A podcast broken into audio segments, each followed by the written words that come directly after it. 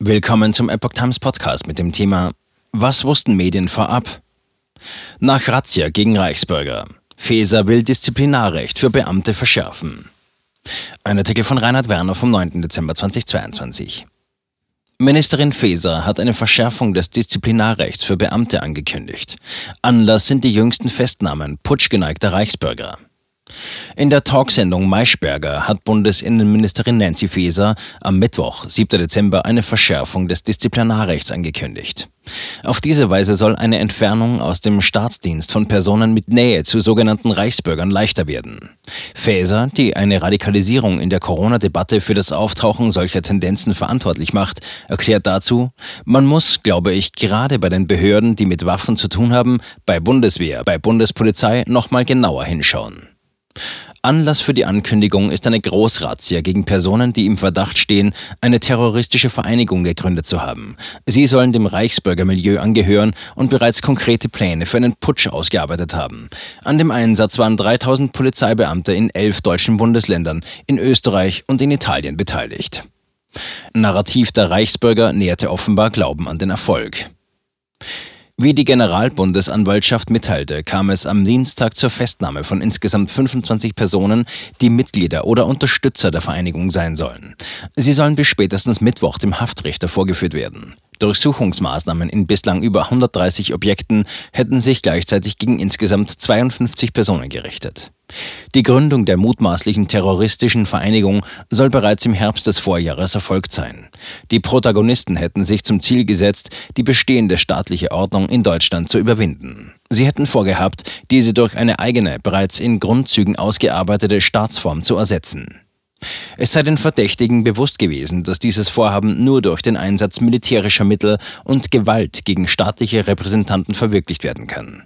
Die Begehung von Tötungsdelikten hätten sie dabei in Kauf genommen. Die Sicherheit, dass ihr Vorhaben Aussicht auf Erfolg gehabt hätte, rührte demzufolge aus ihrem eigenen ideologischen Narrativ her. Diesem zufolge werde Deutschland derzeit zwar noch von einem Deep State regiert, eine Allianz von Regierungen und Nachrichtendiensten aus Siegermächten des Zweiten Weltkriegs würde jedoch bereits daran arbeiten, diesen zeitnah zu entmachten. Reichsbürger sollen Kasernen ausgekundschaftet haben. Die Gefährlichkeit des Unterfangens ergibt sich der Generalbundesanwaltschaft zufolge daraus, dass auch frühere Angehörige von Bundeswehr und NVA an den Planungen beteiligt gewesen seien. Diese hätten einen militärischen Arm der Vereinigung repräsentiert und die Aufstellung sogenannter Heimatschutzkompanien übernehmen sollen. Diese hätten den Rest des bestehenden Staates und möglichen Widerstand zerschlagen sollen. Die Verdächtigen sollen bereits Regierungsposten verteilt und Verwaltungsstrukturen und Versorgungswege erörtert und sogar Schießtrainings durchgeführt haben. Eine frühere AfD-Bundestagsabgeordnete war demnach als künftige Justizministerin vorgesehen. Zudem hätten mutmaßliche Angehörige der Vereinigung auch Bundeswehrkasernen ausgekundschaftet, um sie auf Tauglichkeit für die Unterbringung eigener Truppen nach dem Umsturz zu testen.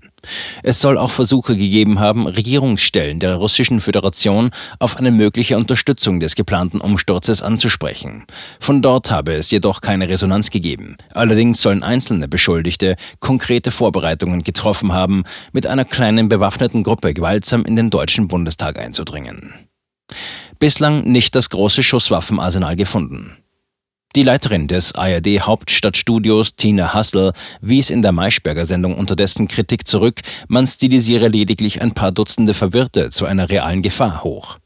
Was erstmal wirkt auf den ersten Blick wie eine Groteske rund um einen dubiosen Adligen und ein Schattenkabinett, was er sich ausgedacht hat, ist in der Tat, so wie es scheint, eine sehr, sehr große, sehr ernstzunehmende Nummer. Auch Weltreporter Alexander Dinger verweist darauf, dass die Umsturzpläne sehr konkret gewesen seien. Allerdings räumt er ein, die Ermittlungsbehörden hätten bisher nicht das große Schusswaffenarsenal gefunden. NZZ. War die Sache am Ende doch nicht so gefährlich? In der Neuen Zürcher Zeitung schreibt Susanne Gaschke von einem Putsch, der nie passiert wäre. Der Einsatz gegen die mutmaßlichen Reichsbürger und dessen mediale Begleitung wirfen Fragen auf. Man müsse zwar ernsthaft darüber nachdenken, warum teils hochgebildete Bürger auf augenscheinlich absurde Narrative anspringen, zudem zeige der Bildungsstand vieler mutmaßlich Beteiligter, dass die reflexhafte Forderung nach mehr politischer Bildung nicht immer Sinn ergebe.